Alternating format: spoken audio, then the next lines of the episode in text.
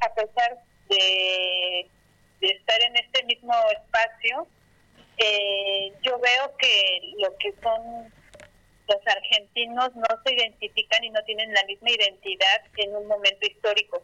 Porque yo les preguntaba dónde estaban los elementos coloniales en Argentina y ellos lo niegan. Yo sentí que lo negaban y que hasta ellos indican que los argentinos vienen o vienen de los barcos, vienen de esa migración, acá, se siente, se del barco. Entonces es interesante porque no es lo mismo como el mexicano que en algunas partes hablan sí de esa conquista, de esa colonia española, y los argentinos, bueno, yo sentí que no, que ellos se van hasta el 20 y saben que ellos vienen de los barcos, no vienen de esa conquista ni de ese choque. Entonces me parece interesante ahí cómo ellos también van transmitiendo y también, bueno, a su manera ven ese momento de construir una identidad y a pesar, bueno, estamos en ese mismo espacio. Entonces me parece interesante también tu investigación y tú también tocabas que habías este, eh, estudiado mujeres principalmente y yo te preguntaría, eh, ¿qué diferencia hay sobre esa identidad si hasta en este momento también la has investigado mujeres y hombres. Si te has acercado, qué diferencias, similitudes. Nada más, muchas gracias. Bueno, pues ahora voy a pasar el micrófono, el teléfono en este caso a Francisco Cubero para que dé la réplica y eh, ya que el tema es para ubicar a, los oyentes es eh, el tercer espacio en el que los latinos acudimos a unos espacios eh, que son eh, ya sea de deporte, de música e incluso de emisora, eh, que estás tú también mencionado. Y bueno, pues vamos a hacer brevemente y te paso con él. Bueno, eh, respecto a la primera, al primer comentario, tú me decías como que te sentías más compatible con la gente de aquí que con los mexicanos.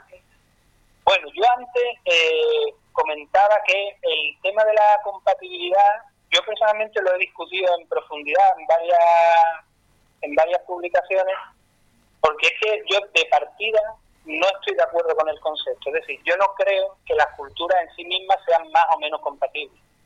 Porque las culturas son eh, muy complejos, eh, entonces depende qué, qué, qué situaciones concretas analicemos para decidir si son más conflictivas o menos. Y te voy a poner un ejemplo, te voy a poner algunos ejemplos que me, que me parecen muy, muy claros. ¿no?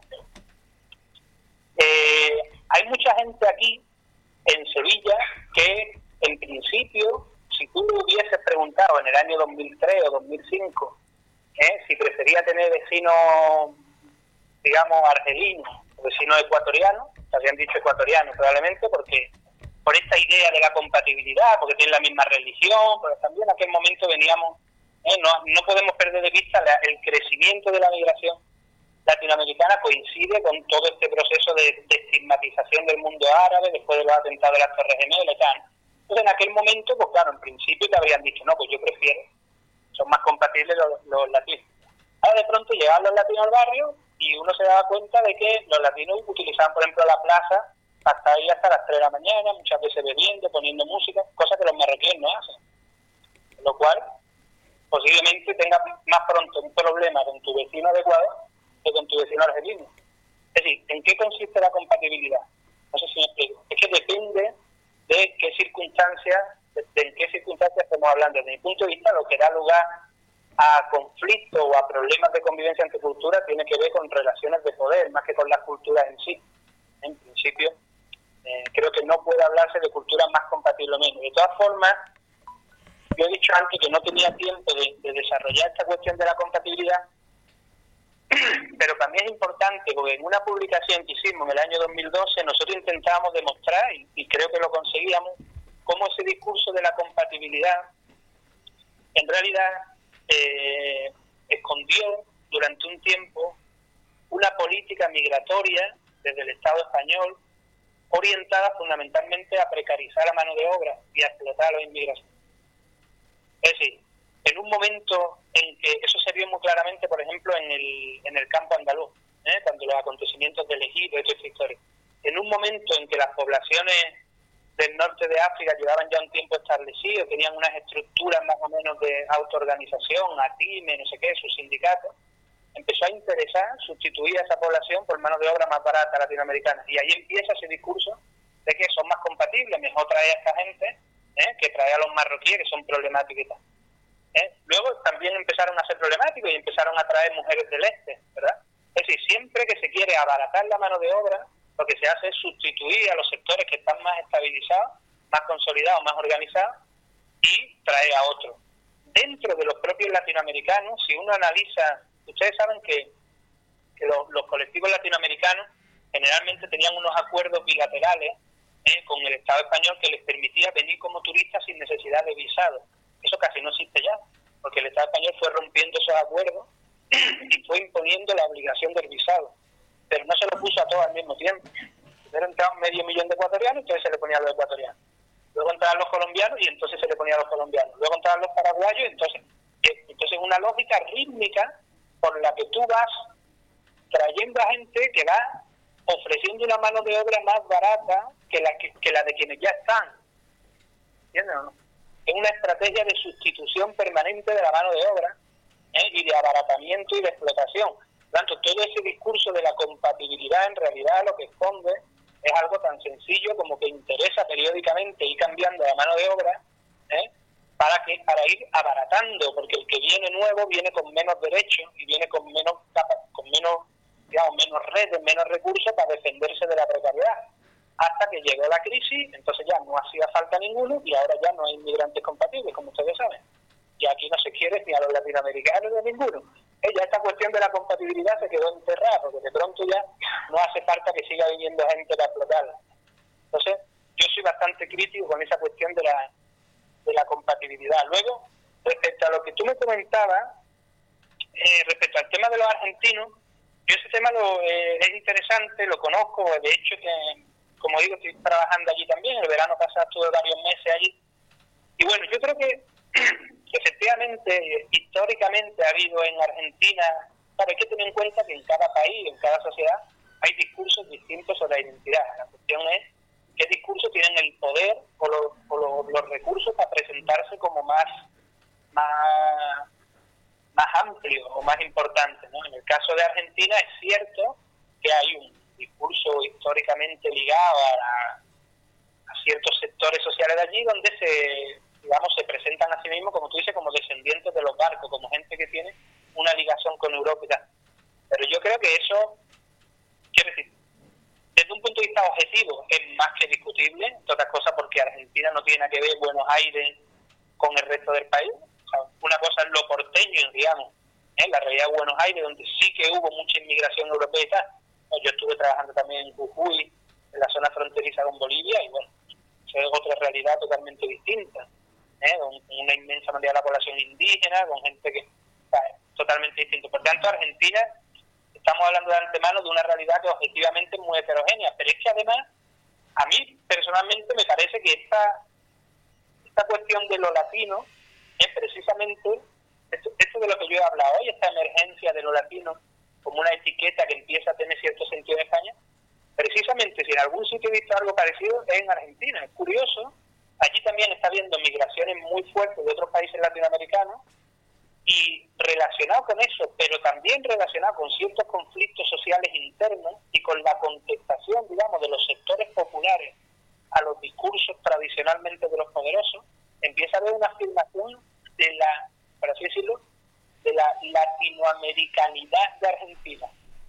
¿Eh? Que se notan muchas cosas. No sé si os habéis fijado, por ejemplo, si conocéis un poco aquello, toda esta moda que hay con el tema de la cumbia villera, ¿eh? ya empieza a haber géneros musicales argentinos que reivindican lo tropical, que reivindican la ligación con otras partes de ella, ya no es la cuestión del tango como una música, sino de pronto toda esta cuestión de la cumbia villera, ¿eh? Eh, y bueno, no solo eso, las comidas, empieza a haber una cierta reivindicación de esa Argentina como parte de Latinoamérica. De hecho, el propio discurso político de Cristina Fernández de Kirchner ¿eh? se, se, se, enmarca ya en, una cuestión de, reivindicación del espacio latinoamericano y de construcción de una alternativa bolivariana, no sé qué, o sea, una referencia a una serie de identidades latinoamericanas o a un espacio los chilenos más nuevos, ¿eh? los que llegaron aquí ya en la década del 2000, en el trabajo precario, en esta lógica más de la migración latinoamericana,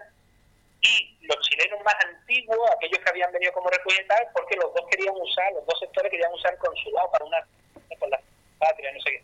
Pero claro, desde, dos perspectivas totalmente distintas. Y entre ellos tuvieron tensiones, ¿eh? porque entonces, bueno, eh, cambia, o sea, es, complejo.